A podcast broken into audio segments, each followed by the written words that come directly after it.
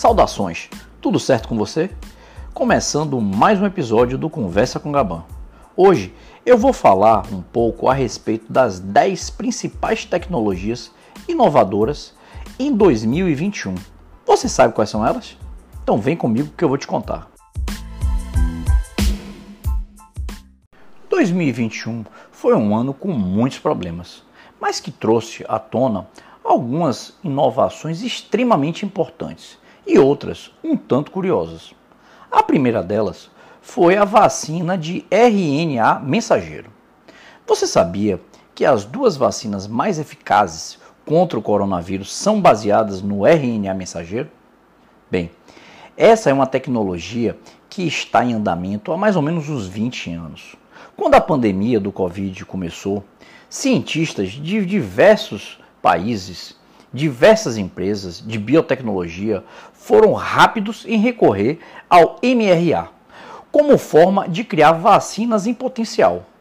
A vantagem dessa tecnologia é que você pode eliminar o cultivo de vírus em laboratório. Os imunizantes são criados a partir da replicação de sequências de RNA por meio de engenharia genética, o que torna o processo mais barato e mais rápido. O RNA mensageiro também é uma grande promessa como base para correções genéticas baratas para doenças falciformes e até o HIV. O segundo foi o GPT-3, grandes modelos de computadores em linguagem natural que aprendem a escrever e falar são um grande passo em direção à inteligência artificial.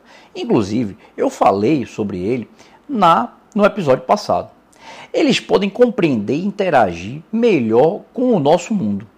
O GPT-3 é de longe o maior e mais alfabetizado até os dias de hoje. Treinado com base em textos de milhares de livros e, na sua maior parte, pela internet, ele pode imitar textos escritos por humanos com um realismo absurdo e às vezes até bizarro, de tão parecido que fica, tornando o modelo de linguagem mais impressionante já produzido usando aprendizado de máquina. Mas é bom lembrar você que ele não entende o que está escrevendo. Então, às vezes, os resultados são ilegíveis e sem sentido. É preciso muito poder de computação dados e dinheiro para treinar, criando uma grande pegada de carbono e restringindo o desenvolvimento de modelos semelhantes a laboratórios com recursos extraordinários.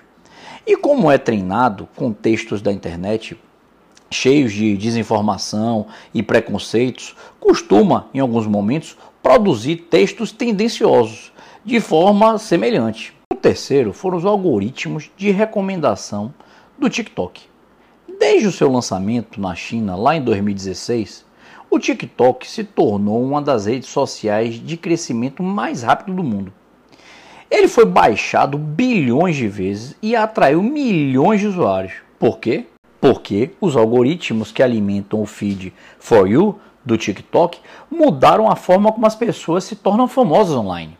Enquanto outras plataformas são mais voltadas para destacar conteúdos com apelo de massa, os algoritmos de TikTok parecem tão propensos a tirar um novo criador do anonimato quanto a de estar apresentando uma estrela conhecida. Além disso, eles fornecem conteúdo relevante para comunidades e nichos de usuários que compartilham um interesse ou uma identidade particular. A capacidade dos novos criadores de conteúdo eh, obterem muitas visualizações é bem maior no TikTok do que em outras plataformas. E a facilidade com que os usuários podem descobrir tantos tipos de conteúdo contribuíram muito para o crescimento impressionante do aplicativo. Outras empresas de mídia social agora estão lutando para reproduzir esses recursos em seus próprios aplicativos. Inclusive, o próprio Instagram já anunciou algumas vezes que deve partir para esse mesmo caminho e deixar de focar apenas em publicações de fotos. Então vamos ver se isso vai realmente acontecer. Eu acredito que sim. A quarta inovação são as baterias de metal de lítio. Os veículos elétricos têm uma dificuldade muito grande de entrar no mercado. A venda é muito complicada. Eles são relativamente caros e a autonomia com a carga da bateria são de algumas centenas de quilômetros, antes que você tenha que recarregar. Só que na hora de recarregar também a bateria desses veículos elétricos, o tempo de carga é muito grande. Então, essas desvantagens têm a ver com as limitações da bateria de íons de lítio. Só que tem uma startup lá do Vale do Silício que agora diz que tem uma bateria que torna os veículos elétricos muito mais baratos para os consumidores de massa. Isso porque a bateria deles é chamada de bateria de metal de lítio. Está sendo desenvolvida pela Quantum Escape. De acordo com os primeiros resultados dos testes, a bateria pode aumentar o alcance de um veículo elétrico em 80% e pode ser recarregada rapidamente. A startup, inclusive, já tem um acordo com a VW que diz que deve estar colocando no mercado, comercializando esses veículos elétricos a partir é, de 2025. A bateria ainda é apenas um protótipo bem menor do que o necessário para um carro. Mas se a QuantoEscape e outros que eventualmente venham a trabalhar também com baterias de metal de lítio tiverem sucesso, ela poderá finalmente tornar os veículos é, elétricos atraentes para milhões de consumidores. A quinta são as relações de confiança de dados. As empresas de tecnologia provaram não administrar bem nossos dados pessoais. Nossas informações foram vazadas, hackeadas, vendidas, revendidas mais vezes do que a gente pode imaginar. Isso está acontecendo o tempo inteiro. Toda semana é notícia de televisão ou de jornal a esse tema. Talvez o problema não seja conosco, mas com um modelo de privacidade o qual nós aderimos há muito tempo. Aquele em que nós, como indivíduos, somos os principais responsáveis por gerenciar e proteger nossa própria privacidade. Relações de confiança de dados oferecem uma abordagem alternativa que alguns governos estão começando a explorar. Um trust de dados é uma entidade legal que coleta e gerencia os dados pessoais das pessoas em seu nome. Embora a estrutura e a função dessas relações de confiança ainda estejam sendo definidas e muitas questões ainda permanecem em dúvida, as relações de confiança de dados são notáveis por oferecer uma solução potencial para problemas de longa data em privacidade e segurança. Já a sexta é o hidrogênio verde. O hidrogênio sempre foi discutido como uma possível substituição intrigante para os combustíveis fósseis. Ele queima de forma limpa, não emite dióxido de carbono, é densa em energia, por isso é uma boa maneira de armazenar energia de fontes renováveis ligadas e desligadas. E você pode fazer combustíveis sintéticos líquidos que substituem a gasolina ou o diesel mas a maior parte do hidrogênio até agora foi feito de gás natural e o processo é sujo e consome muita energia. A rápida queda no custo da energia solar e eólica significa que o hidrogênio verde agora é barato o suficiente para ser prático. Basta conectar água com eletricidade e pronto, você tem hidrogênio. A Europa está liderando o caminho, começando a construir a infraestrutura necessária. Esses projetos são apenas um primeiro passo para uma rede global que está sendo imaginada de usinas de eletrólise que funcionam com energia solar e eólica produzindo hidrogênio limpo. A sétima foi o rastreamento de contato digital. Conforme o coronavírus começou a se espalhar pelo mundo, parecia que o rastreamento de contato digital poderia nos ajudar. Aplicativos de smartphone podem usar GPS ou Bluetooth para criar um registro de pessoas que cruzaram seus caminhos recentemente. Se um deles posteriormente testasse positivo para a Covid, essa pessoa poderia inserir o resultado no aplicativo e alertaria outras pessoas que poderiam ter sido expostas também.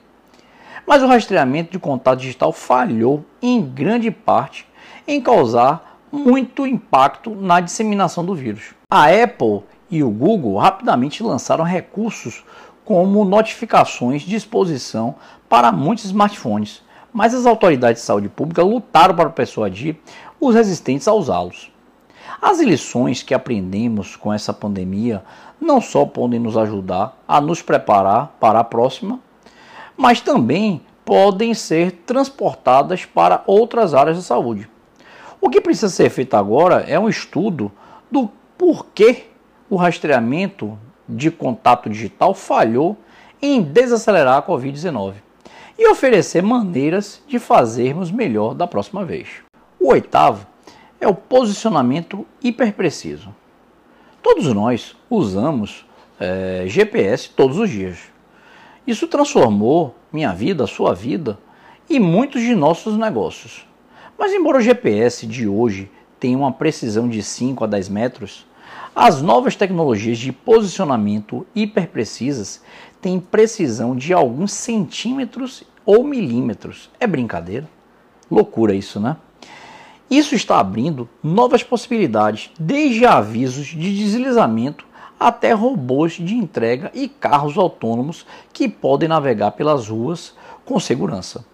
O sistema de navegação global Beidou, Ursa Maior, da China, foi concluído em junho de 2020 e é parte do que está tornando tudo isso possível. Ele fornece uma precisão de posicionamento de aproximadamente 1,5 metro a 2 metros para qualquer pessoa no mundo inteiro.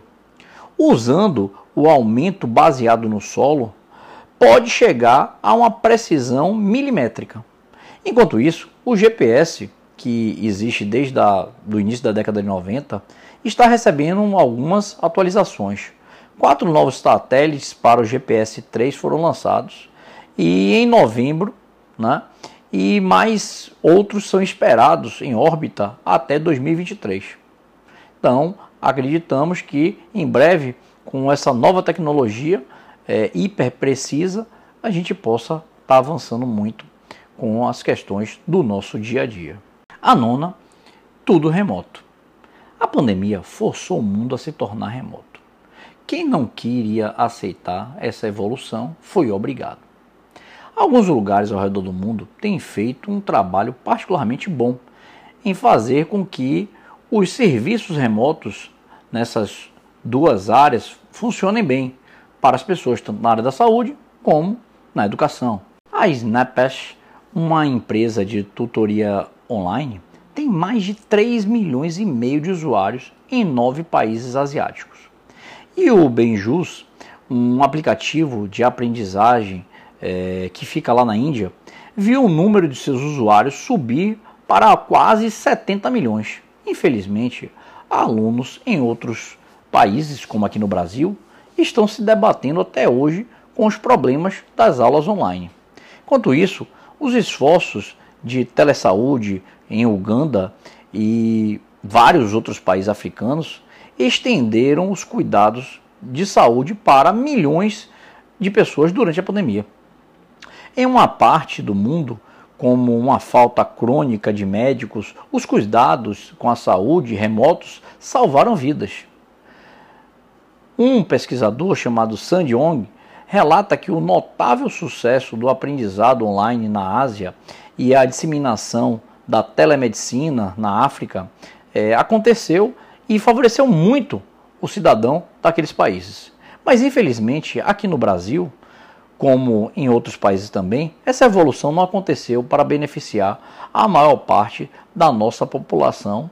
Isso, lógico, por uma grande falta de infraestrutura, que é a base de tudo para uma cidade inteligente, uma cidade conectada. A décima é a inteligência artificial multiqualificada. Apesar do imenso progresso da inteligência artificial nos últimos anos, a IA e os robôs ainda são meio burrinhos é, em muitos aspectos, especialmente quando se trata de resolver novos problemas ou navegar em ambientes desconhecidos. Isso porque é, a inteligência artificial precisa que haja um carregamento de informações prévio para que ela comece a fazer ali as ligações e utilizar os algoritmos para interpretar tudo o que está acontecendo. Então, eles carecem de uma habilidade humana encontrada mesmo em crianças pequenas, para aprender como o mundo funciona e aplicar esse conhecimento geral a novas situações. Essa é uma coisa que é bem difícil e, como eu já disse, inclusive em outros episódios, a tendência é que, é, em, pelo menos aí nos próximos 30 anos, a gente venha conseguir é, se aproximar cada vez mais de uma realidade da inteligência humana junto à inteligência artificial. Uma abordagem é, promissora para melhorar as habilidades da inteligência artificial é expandir, obviamente, seus sentidos. Atualmente, a inteligência artificial é, com visão computacional ou com reconhecimento de áudio pode sentir coisas, mas não pode falar sobre o que vê, o que ouve, usando algoritmos de linguagem natural. Mas se você combinasse essas habilidades em um único sistema de inteligência artificial, será que esses sistemas eh, começariam a ganhar inteligência semelhante à humana? Eu acho que sim, isso é bem provável. Um robô pode ver, sentir, ouvir e se comunicar. Pode ser um assistente humano mais produtivo? Com certeza. É o que eu acredito. É, inclusive, as inteligências artificiais com múltiplos sentidos ganharão uma maior compreensão do mundo ao seu redor, alcançando uma inteligência muito mais flexível e muito mais parecida com a de nós humanos. Esse é o meu pensamento.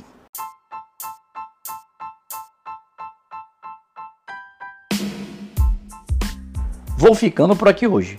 Se você gostou do conteúdo, comenta aí, manda sua mensagem, sua opinião e sua sugestão de algum tema que você queira que eu comente aqui num próximo episódio. Até mais. Fui.